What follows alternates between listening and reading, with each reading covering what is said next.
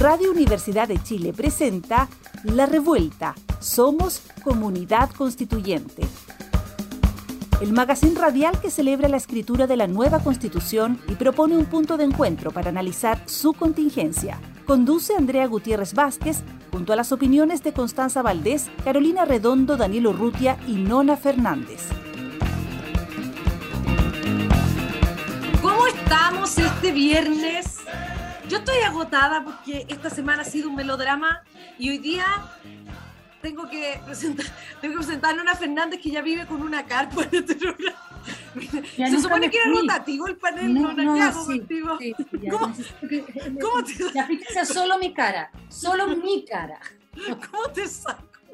¿Cómo te saco el rotativo? No, Nona, gracias por dar la cara en este No, duro enero, Feliz. pero tengo que presentar, perdóname que te quite el protagonismo alguna vez, Por voy a tener que favor. presentar con redoble de Doble de tambores tambores. a nuestra adquisición, a nuestra adquisición, nuestra joya de la corona, eh, Javiera Mansi, más bien conocida como la Ah. informante de la revuelta desde el lugar de los hechos. ¿Cómo estáis, Javi? Desde el lugar de los hechos, em, estamos contentas, estamos muy contentas, cansadas, muy cansadas, mucha falta de horas de sueño, pero la verdad es que, que se viene un muy, muy bello ciclo, ¿no? Lo que está Sí. sucediendo es una señal política maravillosa y, bueno, venimos con todas las fuerzas para, para levantarlo.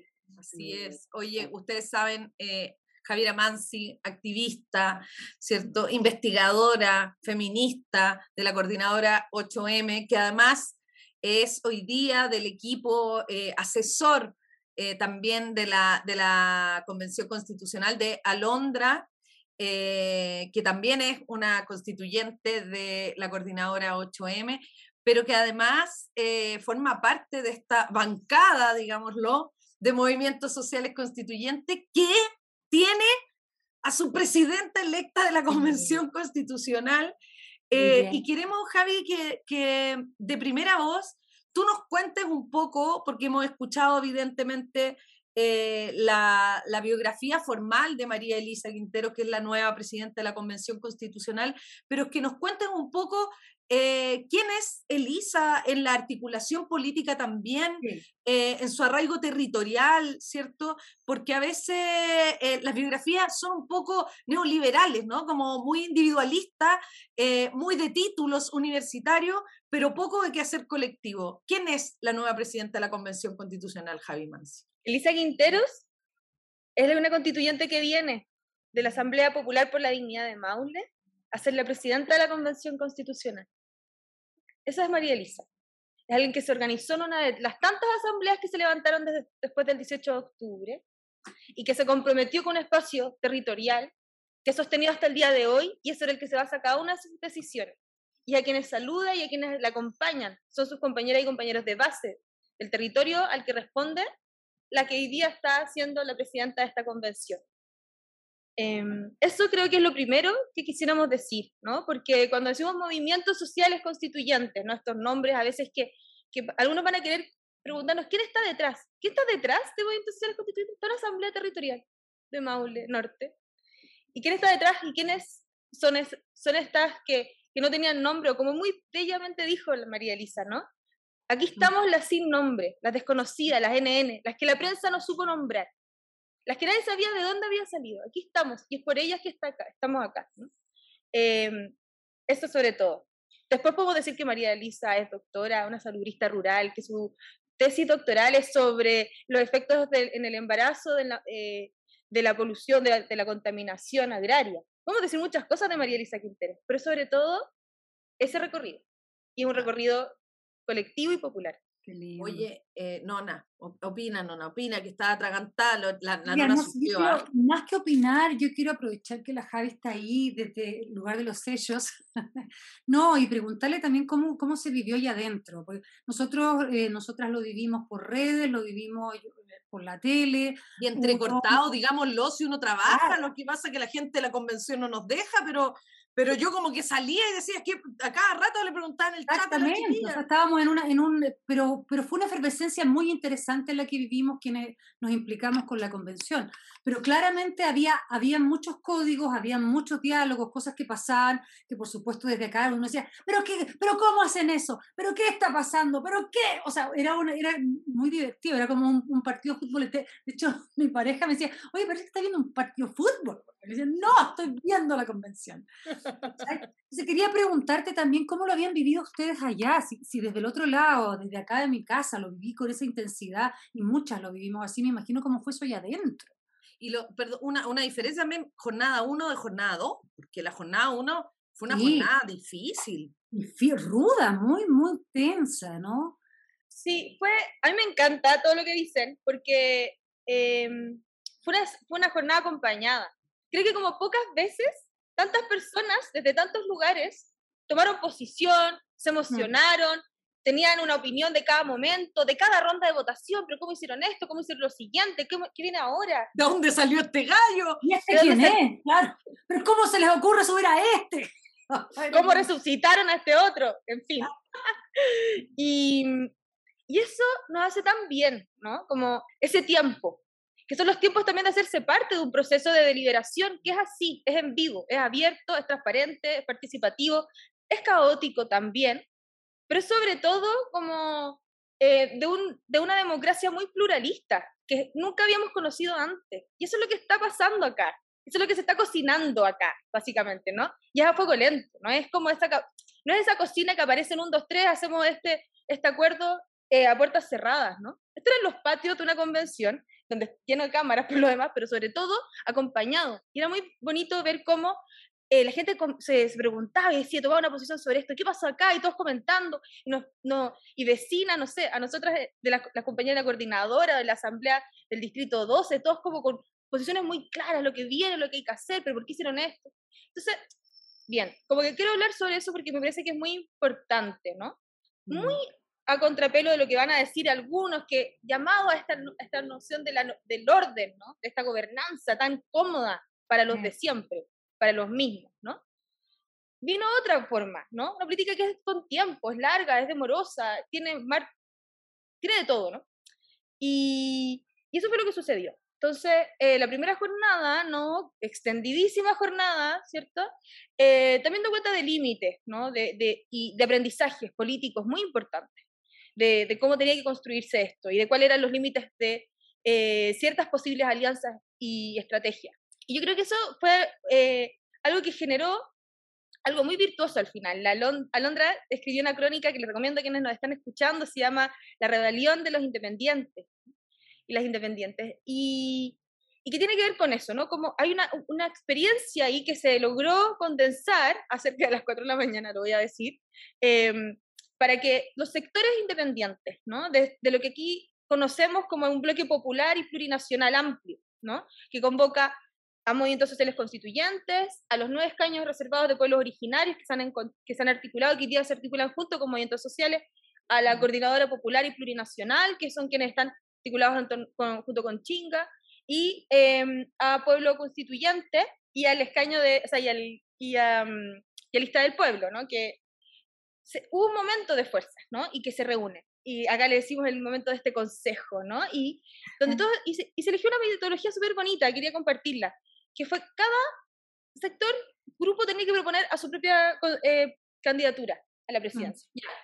De nuevo, partamos de nuevo. No, no lo pudimos de esta vez, esto fue después de que Cristina, muy lamentablemente, y al dolor que para muchos lo generó, ¿cierto? Su renuncia, o dar un paso al costado, dijeron ya, cada uno tiene que presentar Y la regla del juego era la siguiente. Nadie podía elegir, todos tenían que votar, cada fuerza tenía que elegir a una persona y tenía que ser alguien que no fuera la propia propuesta, ¿no? Esas cuatro, ese fue el ejercicio. Ya. ¿Y, aquí y esas cuatro metodología tan innovadora?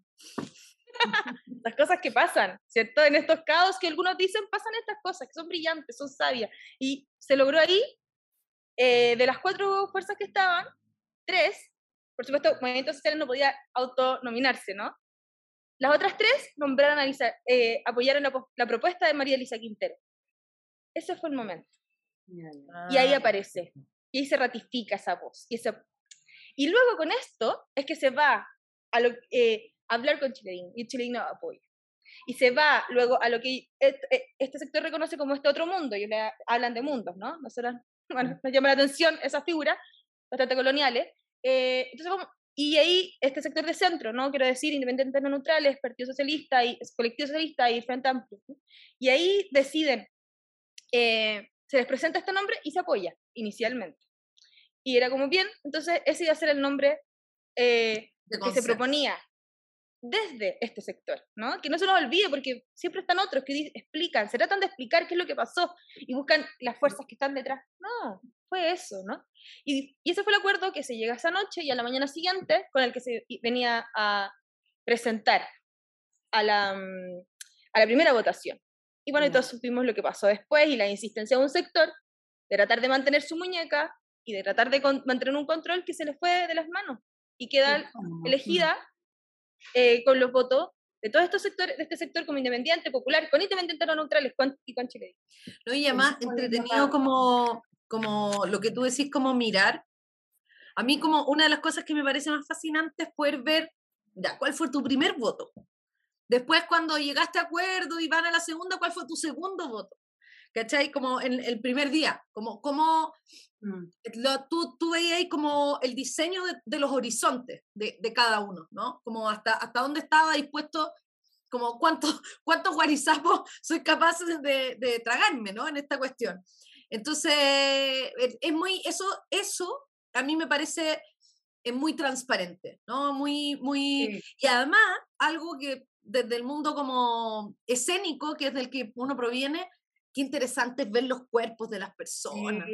Ver al que está como, vaya hablando, no sé qué, el que está como derrotado, el que se restó, ¿cachai? Porque uno mira todo eso, uno, ve, uno ve el, el, no sé, en el Frente Amplio, ah, un gallo por acá y otro el Frente Amplio que está sentado, que ya se entregó, el otro, ¿cachai? Como esa, eso, eso, y, y esta, esta medición de fuerzas que tampoco en mi caso yo no, no la satanizo mucho, si esto se trata de eso, ¿no? Estamos hablando de poder, nadie oculta aquí que lo que estamos hablando es de eso, es de, son espacios de poder y, y, espacios de poder que son interesantes en este sentido porque se miraban las autonomías, la, una parte de Chile Digno fue capaz de entender mm, eh, muy a tiempo eh, lo importante que era garantizar eh, a través de un gesto político determinante esas autonomías y de ahí vino, por ejemplo, el paso costado que dio la Bárbara Sepúlveda.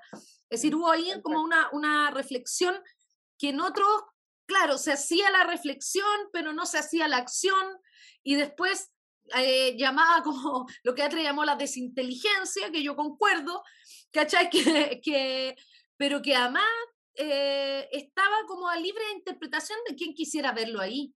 No, no era necesario, eh, no es como cuando tú no ves lo que está sucediendo y después vienen las 800 versiones, ¿no?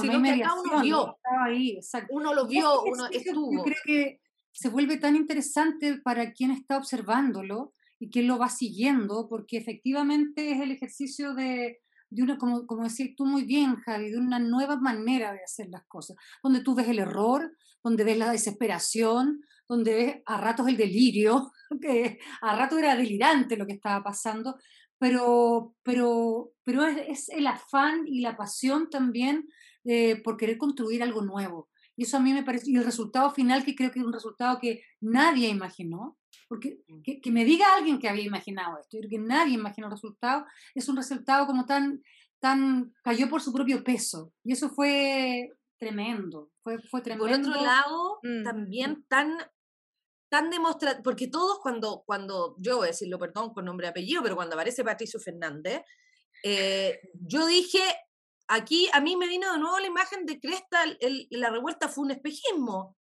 ¿Cachai? Como de nuevo me, me, se me, esa ola que viene de repente y uno después dice, no, no, no, todavía está ahí, vamos, todavía está ahí. Y cuando sale esta presidencia, esta vicepresidencia también, que antes de, que terminemos este espacio de conversación me gustaría que habláramos del vicepresidente también, ¿no? Eh, son tan eh, representativos de esa tonicidad que vimos en las elecciones de, la Convención Constitucional de, de, las y los constituyentes, de, de, quiénes eran estas personas, de todas estas eh, caras y personas y nombres que, como dice la Javi, como dijo María Elisa también, eh, eran como los que ponía la tercera sin foto, ¿no? Como no sabemos quién es esta gente, ya nos vamos a conseguir la foto, no se preocupen. Le ponían mal el apellido, ¿cachai? Como que todo eso. Mm, mm. Claro, y, y, y, y, la vicepresidencia, eh, Javi, ¿qué, ¿qué, mm. sabor de boca te deja a ti? Porque no, nuestra, nuestros auditores saben que nosotros no hablamos con gente neutra, estamos hablando con gente que está implicada aquí. Eh, ¿qué, te, qué, te, ¿Qué te parece esta dupla, esto, esto, que, esto que sucedió? Sí, quiero solo volver un poquito porque quiero decir algo sobre lo que la respuesta del Frente. Yo lo voy a decir sin ninguna neutralidad. Nosotros, la coordinadora feminista 8M, no solo nos subimos al árbol, hicimos un bosque, ¿no? Asumimos abiertamente la tarea de detener a la ultraderecha y asumir que eso significa hacer una campaña frontal para hacer crecer la, la candidatura de Gabriel Boric. Y quiero, decir con eso que fue, fuimos muchas las organizaciones sociales independientes que nunca habían votado, sectores que nunca se habían organizado y salieron a hacer campaña. Más de un millón y medio de votos.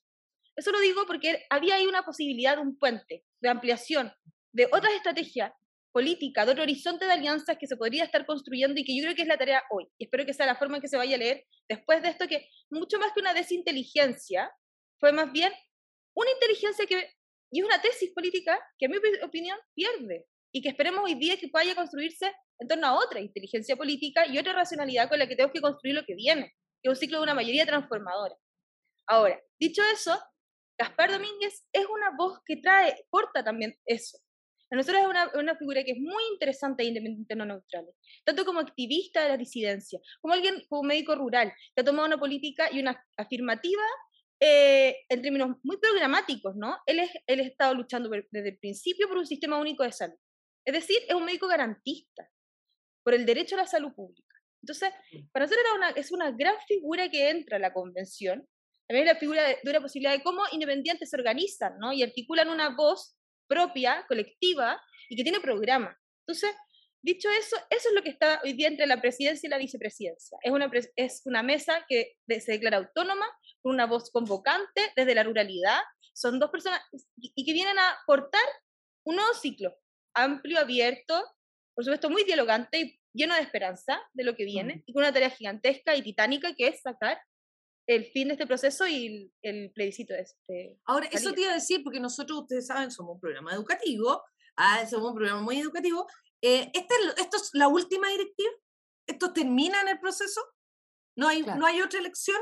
Sí, esta es por reglamento la única elección que iba a haber de la mesa directiva. Excelente. Eso es importante porque la gente no sabe cuántas elecciones pueden haber y que quizás todavía ahí van a tirar un nombre. Es decir, eh, esta, esta disputa política que tú, que tú describes de, de esta manera, em, que me parece que es muy certera, eh, coincido contigo y esta, esta construcción y este frenar el, el fascismo, que fue una tarea en las que, en las que todos nos pusimos autoconvocadamente también a trabajar, eh, tenía que ver con, eh, sabemos que el frenar el fascismo no es una cosa de una elección, sabemos que es una tarea política mayor y, quizás teníamos que leerla así, ¿no? Eh, incluso pensando en la protección de tu propio proyecto político, que es el que está a cargo de hacer esa tarea.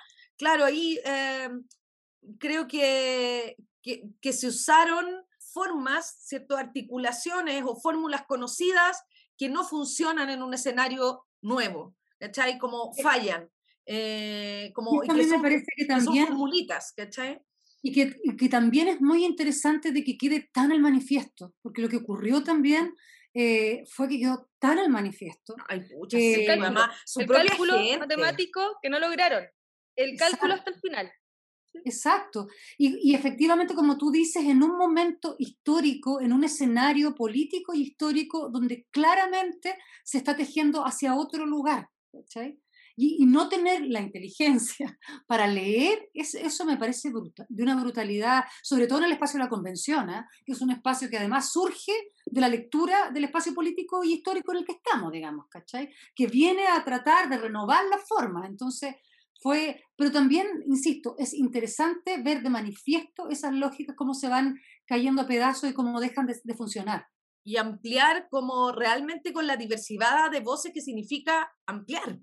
Quedó súper demostrado en las elecciones presidenciales que no podemos seguir avanzando en pensar en, en, voces únicas y en el aplauso, sino que esto es áspero, esto es difícil, pero es, eh, es verdaderamente transformador, ¿no? Y, y, es este proceso el que estamos el que estamos como protegiendo. Dale, Javi, digamos... Sí, una última cosa quería decir. Dos imágenes. Una, ayer, la jornada de ayer termina, yo creo que todos lo vimos, ¿no? Un abrazo. Un abrazo de constituyentes en la puerta de la Convención Constitucional de Movimientos Sociales. Era la ternura, ¿no? Y quiero reivindicar la ternura como nuestra política también. Creo que eso es lo que está ahí, haciéndose muy presente, o como posibilidad de una política de una ternura contra esto, que una ternura inteligente, con estrategia, con capacidad de alianzas tácticas, pero es una ternura. Y lo segundo, y es desde esa misma ternura, hoy día Elisa Loncón llega vestida de verde. Y, es, y se nos acerca. y, y, desayunamos con ella. Y nos dice, yo vengo vestida de verde porque aquí vengo a, saludar a las feministas que entraron a la convención. Eso es también esta, la elección de María Elisa Quintero, es la continuidad de esta alianza que hemos levantado y que nos acompaña con Elisa Loncón, y eso es lo que viene también. Y es ella también portadora de una capacidad y una inteligencia política fundamental, que es la que también nos tiene hoy acá. Totalmente. ¿Qué más vamos a decir? Jubilémonos, Nona Fernández. No, es que Elisa Loncón lo dice todo, con, con, todo lo que hace, ¿ah? todo lo que, todo lo que hace tiene, tiene contenido. Eh, eh, nos vamos a ir a la pausa comercial, que volvemos con una entrevista a uno de los candidatos que no votó por sí mismo, que es Roberto Celedón, que votó por la actual presidenta. Vamos a conversar con el sabio Roberto en el próximo bloque. Ya volvemos, revoltosos. No se vayan, revoltosas. Ya volvemos. Sigue en la revuelta. Somos comunidad constituyente. Radio Universidad de Chile 102.5 FM.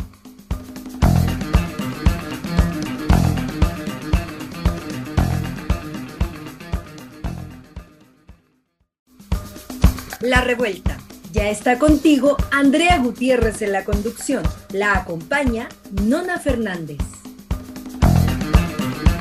Bueno, hemos vuelto de comerciales. Se concentraron en los comerciales de la Radio Universidad de Chile que siempre entregan datos tan importantes, eh, instancias tan importantes de encuentro.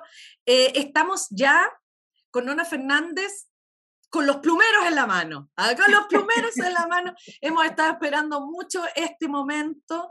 Además que digamos, digamos lo que no sabíamos, pero nuestro invitado tenía un rol preponderante, muy protagónico en las últimas horas de la Convención Constitucional que han sido infartantes. Bienvenido a la revuelta, el abogado y constituyente Roberto Celedón. Muchas gracias por acompañarnos hoy en este programa.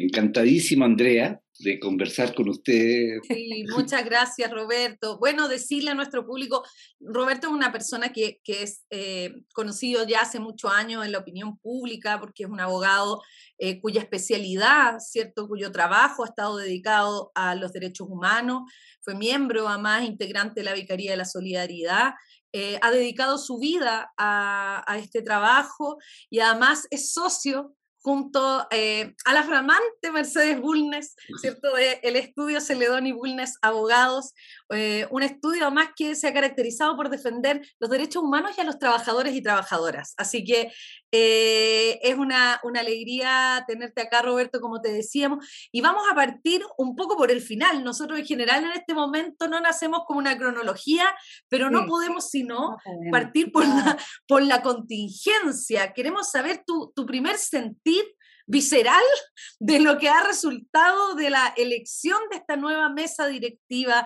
de la Convención Constitucional, Roberto. Mira, eh, voy a decir una cosa quizás inesperada, quizás, eh, pero hemos, se ha elegido a dos personas jóvenes, digamos, comparado con uno al menos. No, no con eh, nosotras también. dos personas muy jóvenes que tienen todas las virtudes y eventualmente algunas de las restricciones que tienen personas que no, no, han recorrido el mismo camino que nosotros hemos recorrido en la vida, digamos, pero que le están empezando, eh, pero primero son jóvenes, son extremadamente honestos, serios, bueno, con María Elisa, ella, bien, e, ella es profesora de la Universidad de Talca sobre epidemiología, eh, su profesión es, dentista, eh, pero se ha dedicado a otras, a otras tareas en el campo de la ciencia, digamos. Eh, es una persona muy seria, muy metódica, eh, muy, muy noble, muy transparente. Gaspar, voy a decir una cosa públicamente, es una de las personas que le tengo muchísimo afecto. Es muy noble, es, muy, es una persona también noble, transparente, eh, muy comprometida. Y yo creo que se dieron condiciones muy positivas para hacer esta transición. Hay un, clima de acercamientos, digamos, eh, en que permitió que este movimiento social constituyente, sociales eh, se plantease en la persona primero de Cristina Dorador, que es una mujer muy prestigiada por su calidad científica, pero por alguna razón no se logró vencer la resistencia de, un grupo que, que, tuvo cierta militancia en, en, la lista del pueblo, también de mm. gente muy estimable. Pero fueron cinco votos que no eran, no eran como repuntables, ¿no? Como los cinco votos que faltaron. Exactamente. Em, se entiende que ella da un paso al castado porque esos cinco votos en realidad eran imposibles de, de obtener, que fue algo muy, bueno, fue muy, le dio un, toque como de dramatismo muy importante. Sí. Sí, Y, y en, circunstancias, bueno, el, el, asunto es que felizmente María Elisa reemplazó esa, la figura de Cristina Dorador, que, que al interior de su colectivo tiene mucho peso específico, digamos.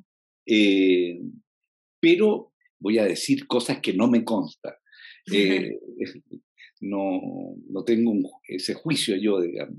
Pero uno preguntaba, ¿y por qué no? ¿Por qué no? ¿Por qué mm. persiste en, eso se preguntaba todo el mundo, entonces bueno, es bueno preguntarse. ¿Por qué no la apoya si una mujer muy, eh, muy respetada, conocida, qué sé yo, conocida como científica?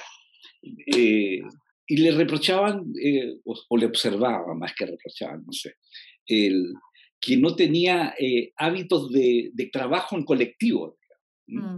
Ah, sí, Entonces, bueno, eso no sé en qué hecho se basaba tal afirmación, eh, pero de hecho no logró romper las barreras que le impedían lograr pasar los 78 votos. Y en ese sentido, Roberto, preguntarte, eh, ¿con qué sensación te quedas tú en general de todo, de todo el proceso de elección? Porque vimos a muchos convencionales que nos veíamos, sobre todo el día martes, los vimos agotadísimos, agotadísimas, altas horas de la noche, yo trasnochaba con ustedes viéndoles. Eh, y claro, algunos decían que era un acto bochornoso lo que estaba ocurriendo, que no hubiese, que no, que, no, no saliera humo blanco con rapidez. Otros hablaban de que era un proceso democrático abierto y que así era. Me gustaría saber tu opinión al respecto, porque ah, fue para, para, la opinión pública, de alguna manera, ha sido bien curioso lo que ocurrió. Yo siento un poco que no estamos acostumbradas a observar estos procesos de manera tan transparente, ¿no? Como que estamos acostumbradas a que nos digan, esto ocurrió y es así, ganó tal persona. y la persona. Claro, pero ser partícipe, como estuvimos sobre todo el día martes ahí, fue interesantísimo. Mira, eh, yo creo que Jorge Baradit me parece que usó la, la, figura de que estamos en tiempo de democracia real, digamos. No, sí, él lo dijo. Él lo dijo. Eso para distinguir otras prácticas políticas que voy a repetir la voz que se mencionaba de las, de las llamadas cocinas, digamos. No, aquí todo fue con bastante transparencia. Cocina americana, decía yo. sí. y, de alguna manera, falta de, de, alguna manera, falta de, delicadeza, oye, ¿por, ¿por, qué no se vieron las cosas antes, digamos? Eh, pero es así, ¿ah? los jóvenes, los jóvenes universitarios tienen una cultura de asamblea que no tienen las personas mayores. Mm. Y para ellos la asamblea es el referente. Entonces, lo que a nosotros nos llamaba la atención de cómo salir de este bochorno, por, decirlo así, eh, por cómo no superar la barrera de los 78. Eh, bueno, ellos tienen una mayor normalidad para ver ese tipo de, y, de, y dentro de eso concluir el diálogo eh, y buscar acuerdo dentro de toda esta cosa álgida. Incluso en un momento surgió una, una búsqueda de una alternativa, pero tampoco, tampoco prosperó, no pasó de los 63 o 64 votos. Y eso tuvo un efecto positivo, eh, porque fueron capaces también, muchos de ellos, de, de recular, digamos. No, no, no está bien, no estamos resolviendo bien el problema. Vamos a crear efectivamente divisiones innecesarias, porque yo muchas veces les eh, confieso, el, el qué dicen de la convención es muchas veces muy distinto a cómo se vive al interior de la convención la mayoría de nosotros vive en la completa inocencia respecto de lo que el mundo exterior habla. Y, en general hay un, hay un clima interno eh, eh, muy positivo, muy bueno mira, yo siempre he dicho, hay un grupo, un pequeño grupo muy ácido, muy crítico, eh, y, desproporcionado en las cosas que, que podrían tener eh, cierta validez, digamos. Pero en la mayoría de las cosas hay una distorsión de la realidad. Claro. ¿no? Y lo viven de manera, de manera distinta. Roberto, quiero aprovechar de hacerte dos preguntas en una, a propósito de lo que tú dices.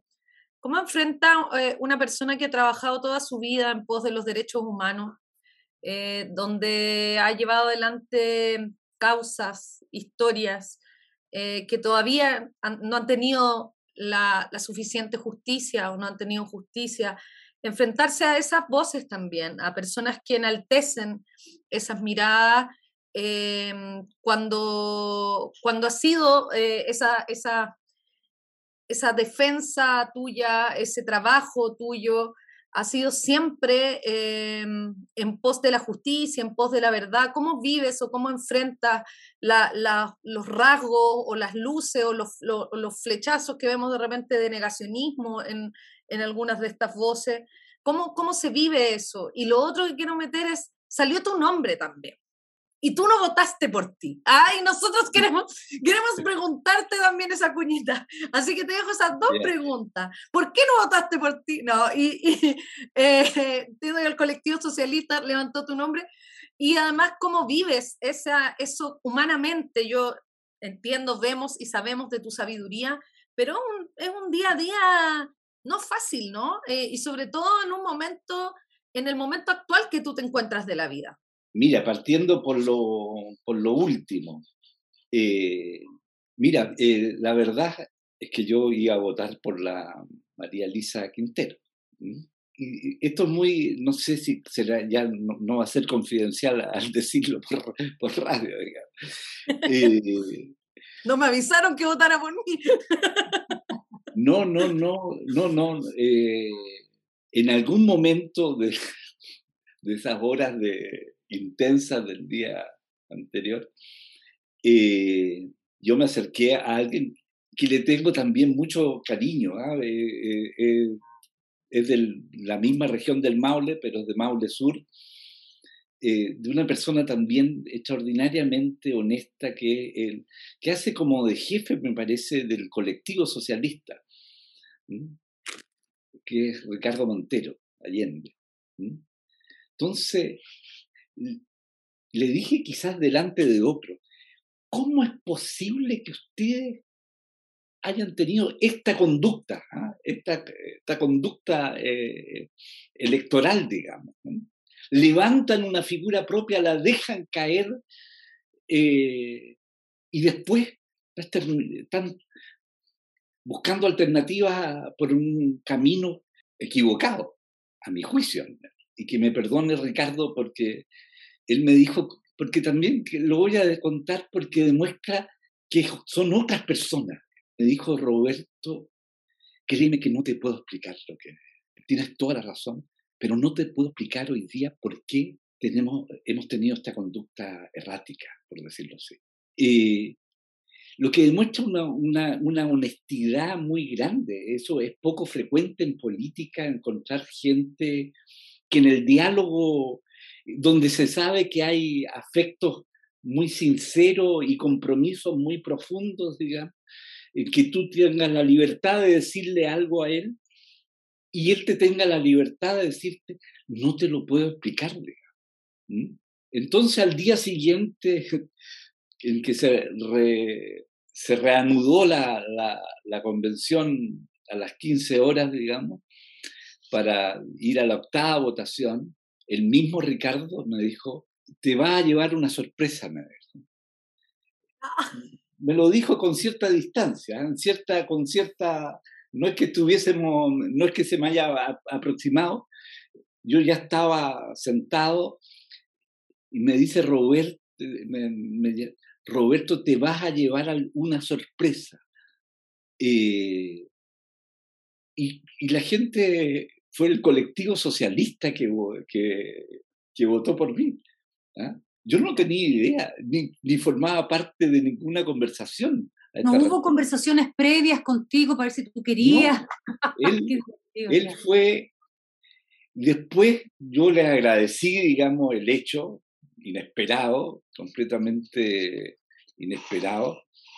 Eh, pero es, es como lo conversamos después, fue un gesto de amistad, de amistad cívica, de amistad. ¿ah? Eh, porque el primero, el primero que se, se molestó y se rebeló eh, en un momento fue Jorge Baladí, y Jorge Baladí votó una vez por mí, ¿ah? mm. inesperadamente apareció. El, yo soy pésimo, yo siempre digo, yo soy pésimo candidato si yo no, no puedo pedir, eh, no sé pedir que voten por mí. Pésimo para el autobombo. Sí, bueno, pero quizá hay algo de razón, dicen en las redes sociales cuando se buscan los similares a los personajes de Harry Potter, dicen que Roberto Celedón vendría siendo Dumbledore. Así que de eso, eso dicen, ve que yo estoy enterada de todos los planos de la noticia. Y, yo feliz de votar por María Elisa, digamos, no. Porque mm, respeto mucho la, toda esta generación que se está forjando, digamos. Mm. y para ello, debo confesarlo, también el que quizás yo sea el único, curiosamente, ¿ah? no, yo nunca me lo habría imaginado, que sea el único, como el, el, más histórico de los, de los constituyentes presentes porque viví los 60 y los 70 y los 80, viví todo mm. el, tiempo de la revolución en libertad como estudiante de derecho, después con el presidente Allende en el poder. Eh, bueno, hice un posgrado. Viví intensamente, eh, viví la dictadura con intensidad, mm. eh, con mucho sufrimiento no por mí, por mi pueblo. Eh, lo que la gente no sabe es que uno ha sufrido mucho, no por, no por lo que le pasa a uno, mm. porque en buena hora le pasa a uno y no a otro, porque tengo a mi Mercedes que mencionabas tú eh, y que lo vivimos todos juntos. No, solo somos abogados y socios, entre comillas, sino que somos un matrimonio hace más de 51 años. Eh, entonces uno, y además lo entendí en, la prisión. Si tú te volcas hacia el otro, hacia los otros, tú no, no pierdes tu equilibrio personal. Si tú te concentras en medio de la, de la brutalidades que uno le tocó vivir y, ver y, sufrir, digamos, si uno se concentra en sí mismo, es la peor de las medicinas desde un punto de vista psicológico. Sobre eh todo con ese nivel de, dolor, de, de, quiebre además de la historia. Creo que esa, esa sabiduría siempre, siempre tuvo y lo, uno lo aprende, bueno, tiene cierta formación base, digamos, pero en la vida concreta es nunca te concentres en ti mismo, siempre mira a los otros y preocúpate de los otros. Eh, y esa fue mi, eh, y, yo lamentablemente soy, tengo mucha eh, sensibilidad no, no, no, no permanezco indiferente frente al dolor. Eh, soy capaz de enojarme, indignarme, de luchar sin, sin tener miedo a los riesgos, el, el, miedo siempre ata mucho al ser humano. Y la, la filosofía, por decirlo en buenas palabras, ¿ah? o la ideología de un régimen dictatorial fue implantar el miedo como método de dominación política.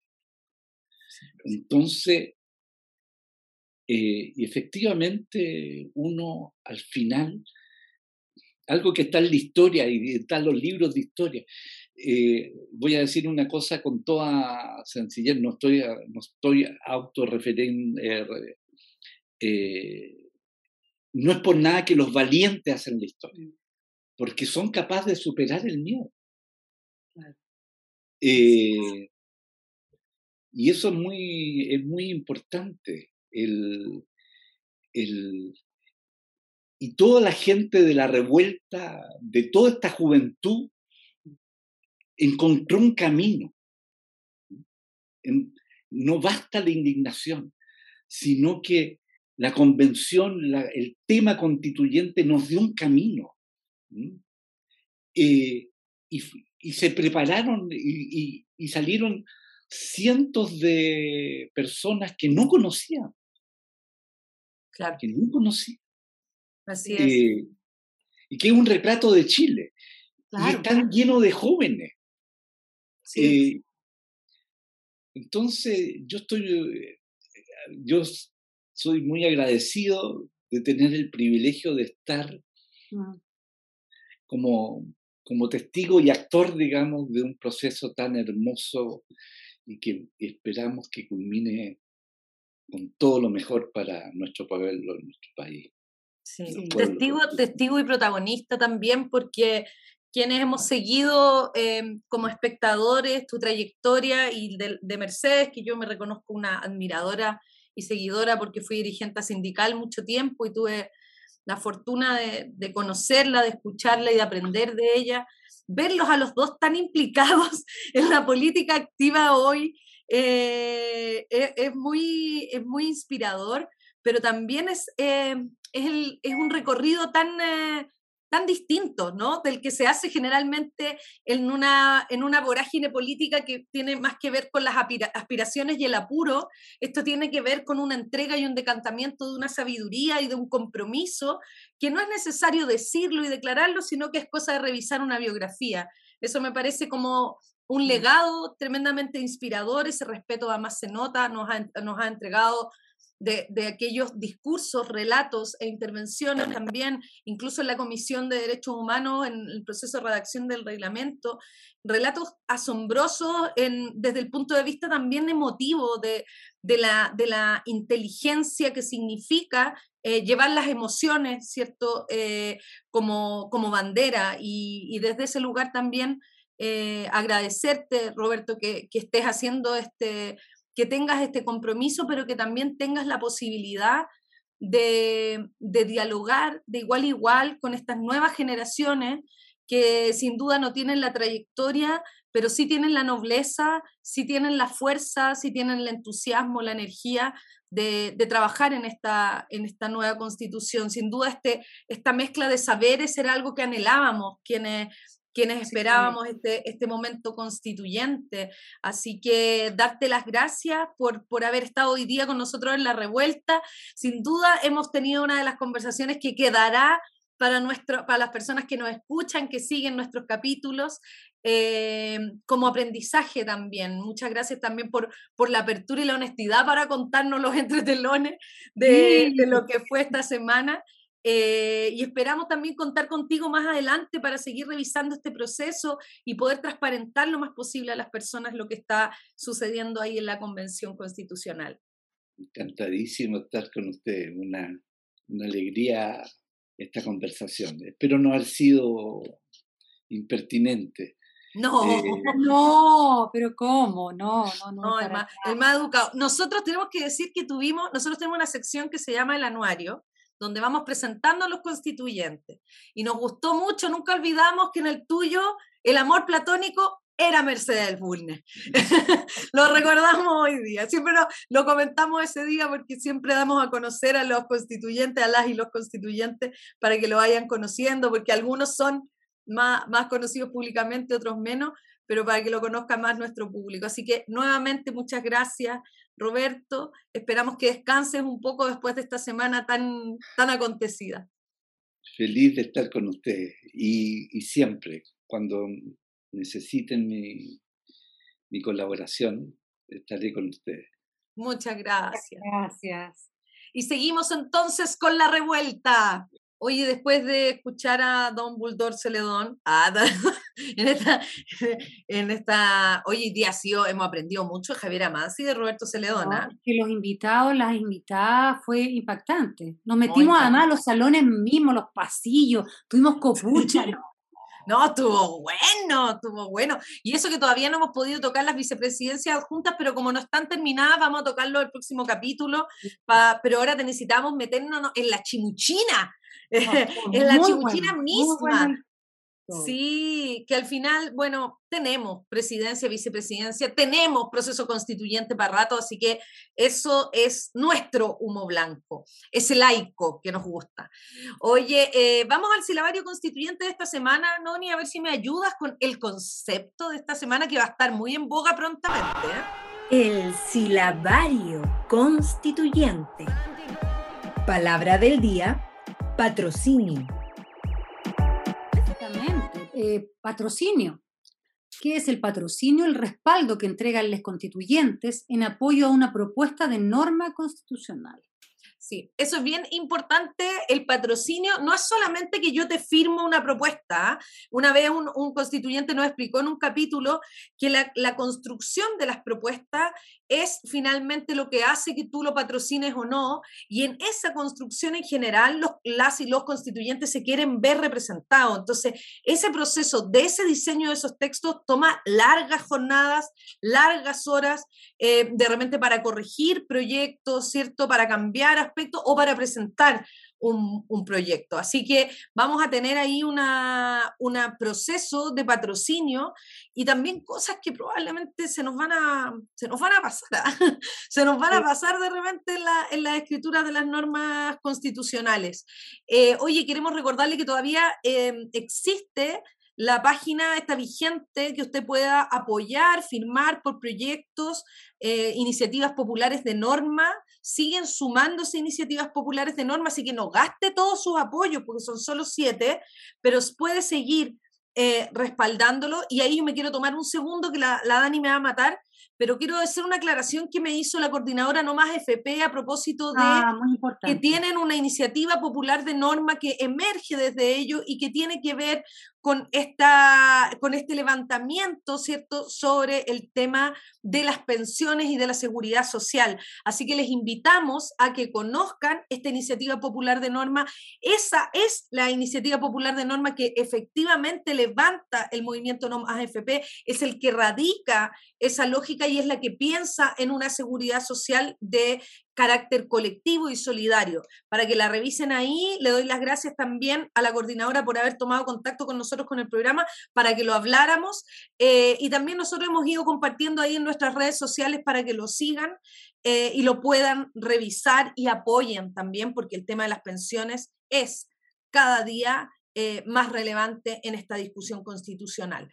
Y por último, quiero decirles que tenemos ganadora del libro de la semana pasada, donde tuvimos una frase que de nuevo la va a leer Nona Fernández, porque es una tremenda y reputada Oh. actriz, que es la frase de la semana pasada.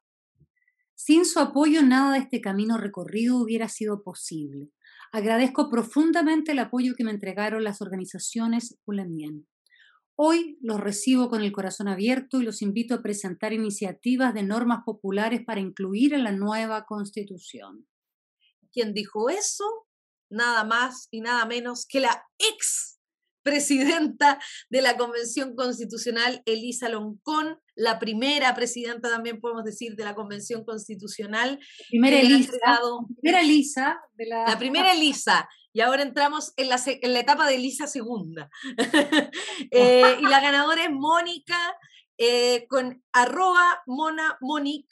Muchas gracias por participar, muchas gracias por seguirnos en nuestras redes sociales y quiero invitarles a escuchar esta canción de cierre a propósito de lo que hablábamos con, con Javiera Mansi, con Roberto, Bartolina Chicha, Ramita Seca, la colonialidad permanente. Nos vemos el próximo viernes, Nona Fernández. No Nos me vemos, por faltes. supuesto, jamás aquí en la Quédate aquí. Aloja en, el- en la radio.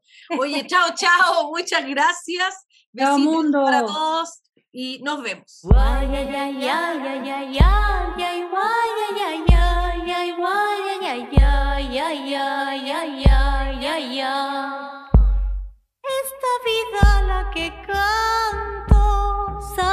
De pena y dolor.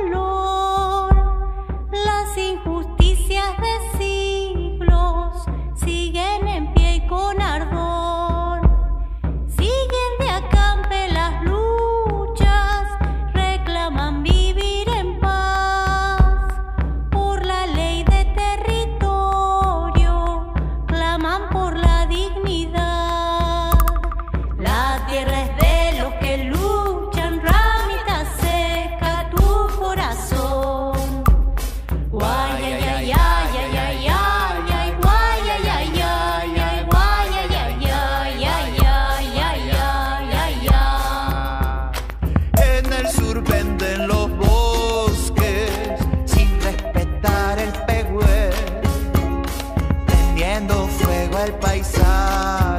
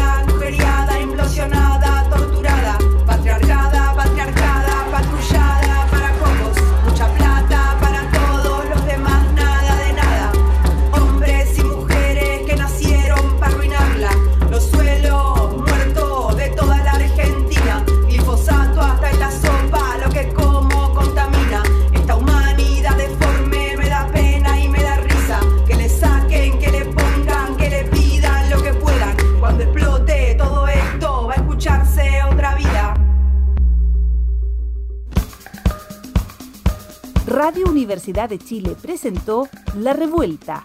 Somos Comunidad Constituyente. El magazine radial que celebra la escritura de la nueva constitución y propone un punto de encuentro para analizar su contingencia.